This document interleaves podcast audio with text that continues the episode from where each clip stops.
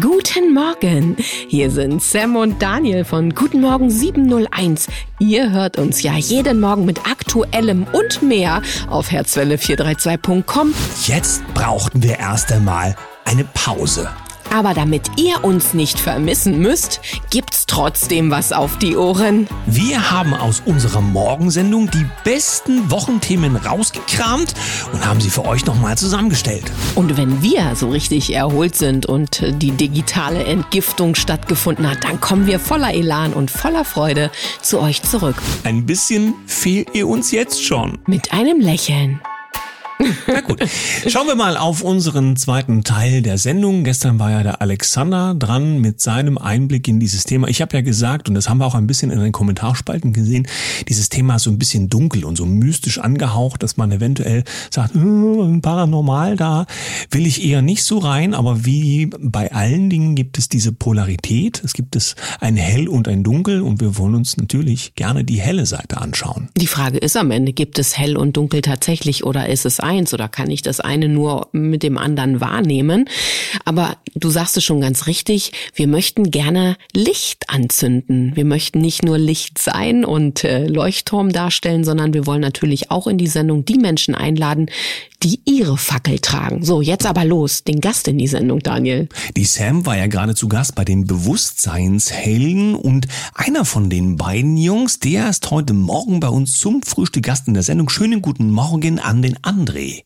Ja, guten Morgen Sam, guten Morgen Daniel. Vielen Dank, dass ich bei euch in der Sendung sein darf. Hallo. Sehr gerne. Guten Morgen. So, jetzt erzähl doch mal, du bist ja als Bewusstseinsheld mit vielen Dingen, die das Bewusstsein, Unterbewusstsein betreffen, vertraut. Oder sagen wir so, du bist auf der Spur des Ganzen. Und da wir in dieser Woche über das Übersinnliche und Paranormale sprechen, würde ich doch gerne von dir hören, inwieweit du da schon in der Forschung bist. Naja, also ob das jetzt wirklich Forschung ist oder ob das eher ein Erleben ist, das sei mal dahingestellt.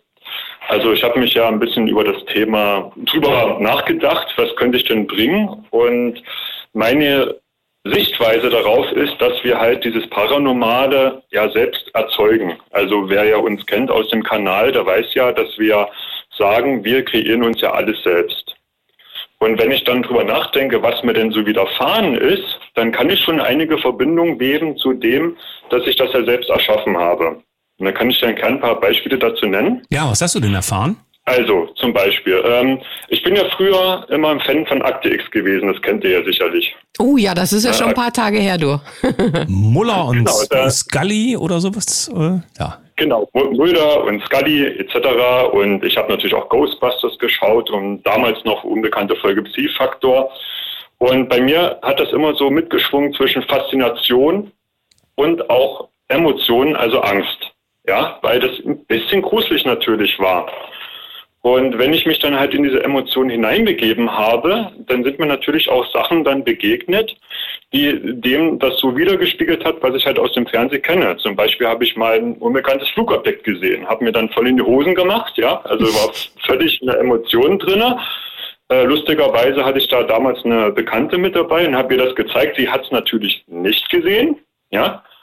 Und äh, solche Dinge sind mir widerfahren. Oder dass ich halt im, im Bett liege und man sagte immer so, bei diesen Akte X äh, heißt ja immer, die Außerirdischen, die kommen und dann kannst du dich nicht bewegen. Und dann konnte ich mich halt nicht bewegen, hatte die Augen auf und dann sind so Lichter an der Wand erschienen. Und was ich mir aber dann später bewusst gemacht habe, als ich nachgeforscht habe, es gibt diese Schlafparalyse mhm. zum Beispiel, wo man sich nicht bewegen kann, weil ja der Körper nicht im Traum dich ja selber schlagen will. Und das habe ich halt erlebt. Also da habe ich dann festgestellt, oh guck mal da, das habe ich mir jetzt halt selbst erschaffen, um eine Emotion Angst zu haben. Und als ich dann begriffen habe, dass ich, dass das ja eine Schlafparalyse ist und die Lichter, das war irgendwie eine Kehrmaschine, die draußen Schnee geräumt hat, das war gerade Winter, dann hat das auch aufgehört. Mhm. Ja. Also wenn ich ähm, also wenn ich mir bewusst bin, dass ich ja das selber schaffe und wo das herkommt, das war damals bei mir Akte X, das war bei mir diese ganzen Serien und dass halt die Angst und die Emotion mit reinspielt, dann habe ich mir sowas erschaffen. Da gibt es noch einiges mehr zu erzählen. Aber in dem Moment, wo ich mir bewusst bin, dass ich das bin, dann hat das auch aufgehört. Ja, die Frage ist ja auch, wie das für uns von außen verknüpft worden ist. Also durch dieses Fernsehen werden uns ja Sichtweisen, Emotionen vorgegeben, die wir dann gerne übernehmen sollen. Ob wir das dann machen, ist eine andere Geschichte. Genau. Aber ähm, das quasi eben, wenn du sagst, unbekanntes Flugobjekt, das klingt dann, je nachdem wie die Prägung ist, von Aliens über gefährlich bis hin dazu, nicht jeder ist äh, auserwählt, CO2-Moleküle sehen zu können. Außerdem könnte es auch IT e gewesen sein, der nach Hause geflogen ist.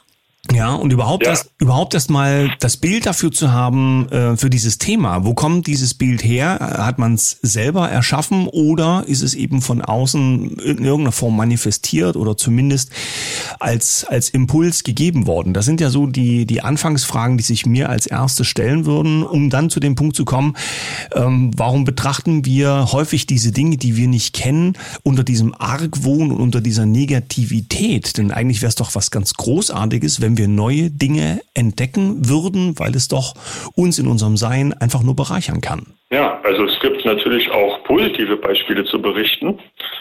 Zum Beispiel, wenn man sich mit dem Thema äh, Erd- und Raumheilung beschäftigt, dass man da seine Sinne öffnet und dann halt auch mal witzige Sachen wahrnimmt. Ne? Wesenheiten, ähm, zeitlose Wesen, was es doch auch immer gibt, die dann nicht beängstigend sind, sondern die man halt ja, also es macht halt Spaß, mit dem halt, also die wahrzunehmen und irgendwas zu machen, was weiß ich, eine gute Energie zu spiegeln, mit sich mit dem zu unterhalten, zu kommunizieren. Äh, zum Beispiel hatte ich mal einen Bekannten, der hat in seiner Wohnung Zwerge gesehen, hatte mir zumindest erzählt, und dann konnte man den, die Zwerge fragen.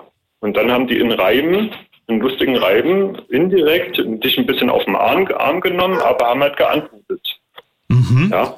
Wir haben sowas, sowas mhm. dann auch. Ja.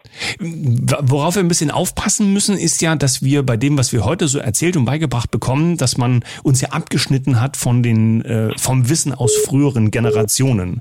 Und dort eben ja. im Raum steht, Großmutter wusste noch Dinge, die wir heute nicht mehr wissen, nämlich zum Beispiel, dass äh, zumindest wird das heute noch bei manchen gemacht, dass wenn was verschwunden ist, dass man ähm, ein, ein Glas Alkohol, glaube ich, und einen Zettel irgendwo in den Raum stellt für diese kleinen Wesen, die eventuell etwas weggenommen haben und das kommt dann häufig auf unerklärliche Weise, findet das dann wieder zurück. Das klingt jetzt aus heutiger Sicht makaber bis albern, aber ich meine, die Leute waren doch in früheren Generationen doch nicht einfach nur einfältig, sondern offensichtlich na, hatten wir früher noch ganz andere Informationen, die wir heute allenfalls, ja, gegeben durch das Fernsehen zum Beispiel, als albern betrachten oder gar keinen Blick mehr darauf haben. Ja, ich würde mal sagen, es gibt nicht, weil es nichts gibt. Alles, was man sich vorstellen kann, kann man sich wahrscheinlich auch irgendwie erschaffen. Ja, nicht also, nur das. Alles was, alles, was man sich vorstellen kann, ist ja durch die Vorstellung allein schon da. Da sind wir immer gleich bei der Diskussion ja. zum Thema Gott, wenn jemand sagt, Gott gibt es nicht. Aber wenn du, wenn du quasi diesen Begriff als solches in den Mund nimmst, gibt es dazu irgendeine Art von Vorstellung. Und damit ist die Existenz als solches gleich festgelegt, in welcher Art auch immer. Also bei mir war das so, ich mich halt damals für das Thema geöffnet und habe dann natürlich auch damit gespielt und experimentiert. Habe natürlich auch Menschen getroffen, die ähnliche Erlebnisse hatten. Ist ja logisch, man zieht sich ja quasi an. Und ähm, irgendwann hat es mir halt dann keinen Spaß mehr gemacht und jetzt ist das halt wieder weg. Ne? Also jetzt, äh, weil es mich jetzt gerade nicht so so interessiert oder so ähm, gerade andere Dinge zu tun habe. Ne? Ist das so, was die, was man so sagt, was die Kinder halt so ähm, erleben oder wie sich die Kinder entwickeln dahingehend, dass wenn sie klein sind, sie ganz besondere Fähigkeiten haben, die wir alle in dem Alter haben, die dann dadurch verschwinden, dass die Erwachsenen entsprechend wirken und sagen, ach, ist alles Quatsch und mach das mal ordentlich oder sowas?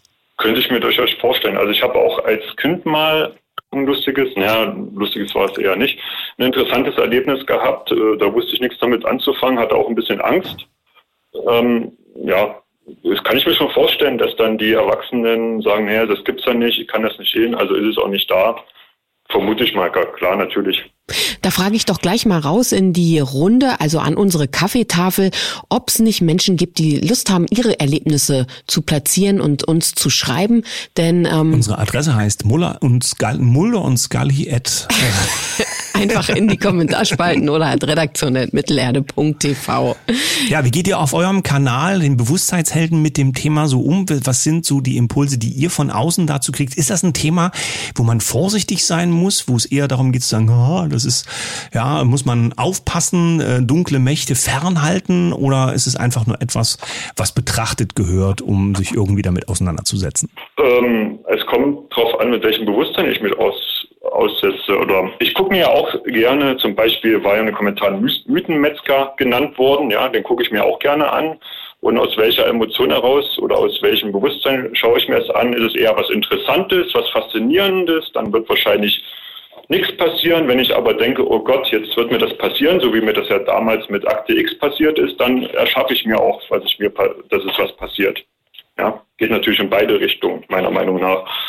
Und äh, wir bei uns haben auch schon mal einen ja, Podcast übers Paranormale gemacht. Das war ganz, war ganz witzig und wir nehmen das immer mal wieder mit in unseren Sendungen rein. Ja, auf jeden Fall ist das mit ein großes Thema und wir gehen damit ganz authentisch, erzählen unsere Erlebnisse, unsere Erfahrungen ohne jetzt irgendwie was hoch, was Besonderes draus zu machen, sondern ist halt einfach da, ne? Ja, deswegen ist auch ganz günstig, dass man in diesen Zeiten, wo sich die Welt ähm, in gewisser Form wandelt, dass man all diese Themen noch einmal auf den Tisch bringt, dass wir sie gemeinsam betrachten, unter dem Gedanken, wir haben es irgendwie alle selber in der Hand, alleine dadurch, wie wir damit umgehen, oder dass wir eben auch mindestens den Gedanken haben, ja, wir können es erschaffen, damit können wir es auch verschwinden lassen und dann können wir das auf alle Themen genau. anwenden, die uns eben wichtig oder unwichtig sind. Dankeschön an den André für heute von den Bewusstseinshelden für diesen kleinen paranormalen Einblick. Wir sprechen uns wieder, André. Ja, und für die nächsten 14 Tage gibt's Fernsehverbot mit Akte X, dass mir das nicht so schnell wieder passiert, ne? Gucke ich sowieso nicht mehr sowas, also von daher. Hab einen wundervollen okay. Tag, vielen Dank und bis bald. Tschüss. Danke an euch. Bis bald. Nach dem ganzen Paranormalen bin ich wieder für was Praktisches. Ich habe überlegt, ja, wie zum Einstieg der Sendung. Ich mache morgen eine Wahl darüber, ob ich morgens wieder Schokoladenkuchen essen darf. Und falls das Ergebnis für mich in die Hose geht, habe ich eine Briefwahl vorbereitet. Die Idee finde ich ganz ausgezeichnet. Mal gucken, was unsere Kaffeetafelgäste dazu so in den Kommentarspalten zu schreiben haben. Geht raus an die frische Luft. Heute schönes Wetter. Wir freuen uns auf morgen. Mit einem Lächeln. Tschüss.